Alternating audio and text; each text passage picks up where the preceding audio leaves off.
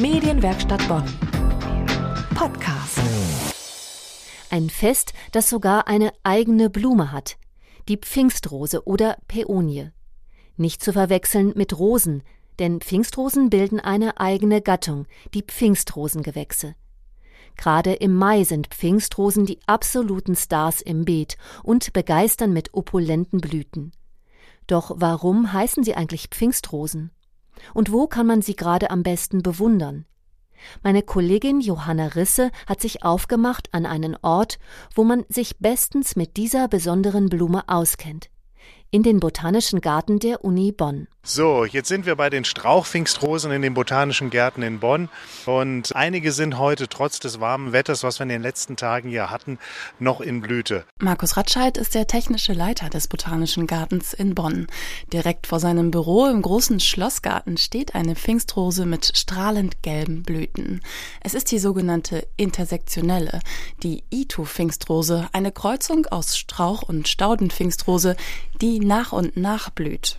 Alle anderen Pfingstrosen waren diesmal mit ihrer Blüte richtig früh dran, so Markus Ratscheid. Wenn es dann sehr warm ist, wie wir das jetzt gerade in äh, den letzten Wochen erlebt haben, gibt es ein wahres Feuerwerk an Farben und Blütenfülle im Garten. Und die Päonien, die Pfingstrosen, die diesmal Pfingsten recht spät haben und das warme Wetter war sehr früh, sind eigentlich doch ziemlich vom Termin her auseinandergedriftet. Denn Pfingsten und Pfingstrosen gehören eigentlich untrennbar zusammen, aber nicht nur wegen der Jahreszeit. Da gibt es eine Legende dazu, nämlich eben als Ruth, eine der Frauen, die sehr gerne Jüngerin von äh, Jesus eben sein wollte, das aber nicht ging, sehr entsetzt war und traurig war, als sie von dem Tod Jesus am Kreuz erfahren hat und dann in ihren Garten ging und dort weinte. Und gemäß der Legende blühten in diesem Garten, an genau der Stelle, an der Ruth weinte, wenig später Rosen ohne Dornen, nämlich an dem Tag, an dem sich die Nachricht verbreitete, Jesus ist wieder auferstanden. An dem Tag, als die Menschen sich dann beim ersten Pfingstfest haben taufen lassen.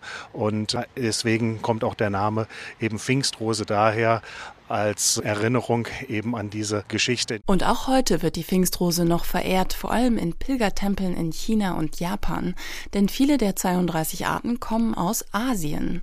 Zu berühmten Sammlungen pilgern zur Blütezeit Hunderttausende von Besuchern, so Markus Ratscheid. Ich habe selber Pfingstrosen in Japan gesehen, die dort in Pilgerstätten eben aufgepflanzt sind.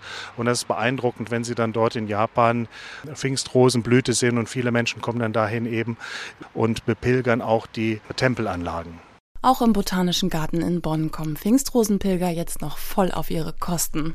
Und wer sich selber Pfingstrosen anschaffen möchte, für den hat Markus Ratscheid vom Botanischen Garten einige Tipps parat. Die Strauchpfingstrosen, das sind die, wie der Name es sagt, verhölzern. Das heißt, die haben Stängel, die haben Äste, die sind richtig verholzt und die wachsen wie ein Busch. Und diese Pflanzen, die können sehr alt werden und ich nenne sie immer ganz gerne auch die Angeberpflanzen. Warum? Weil die solche großen, prachtvollen, fast so große Blumen machen wie Salatschüsseln. So groß sind sie. Und sowas muss man eigentlich im Garten haben, weil man ganz gerne angeben möchte als Gärtner. Beim Kauf sollte man vor allem darauf achten, dass die Pfingstrosen von einer namhaften Gärtnerei stammen und auch keine Krankheiten haben.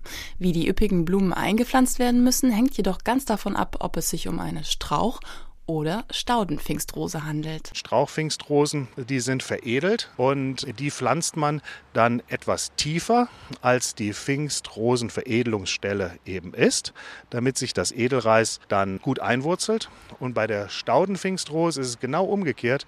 Die Pflanzen sind ein bisschen höher, die Pflanzen sind nie tiefer, als wie sie sie bekommen haben und ähm, dann gedeiht die. Und wenn Sie Strauchpfingstrosen dann noch einmal gerne bewundern kommen, dann kommen Sie in den Botanischen Garten hier am Poppelsdorfer Schloss und da sind wir doch gerne dann bereit, Ihre Frage dann eben dahingehend auch zu beantworten.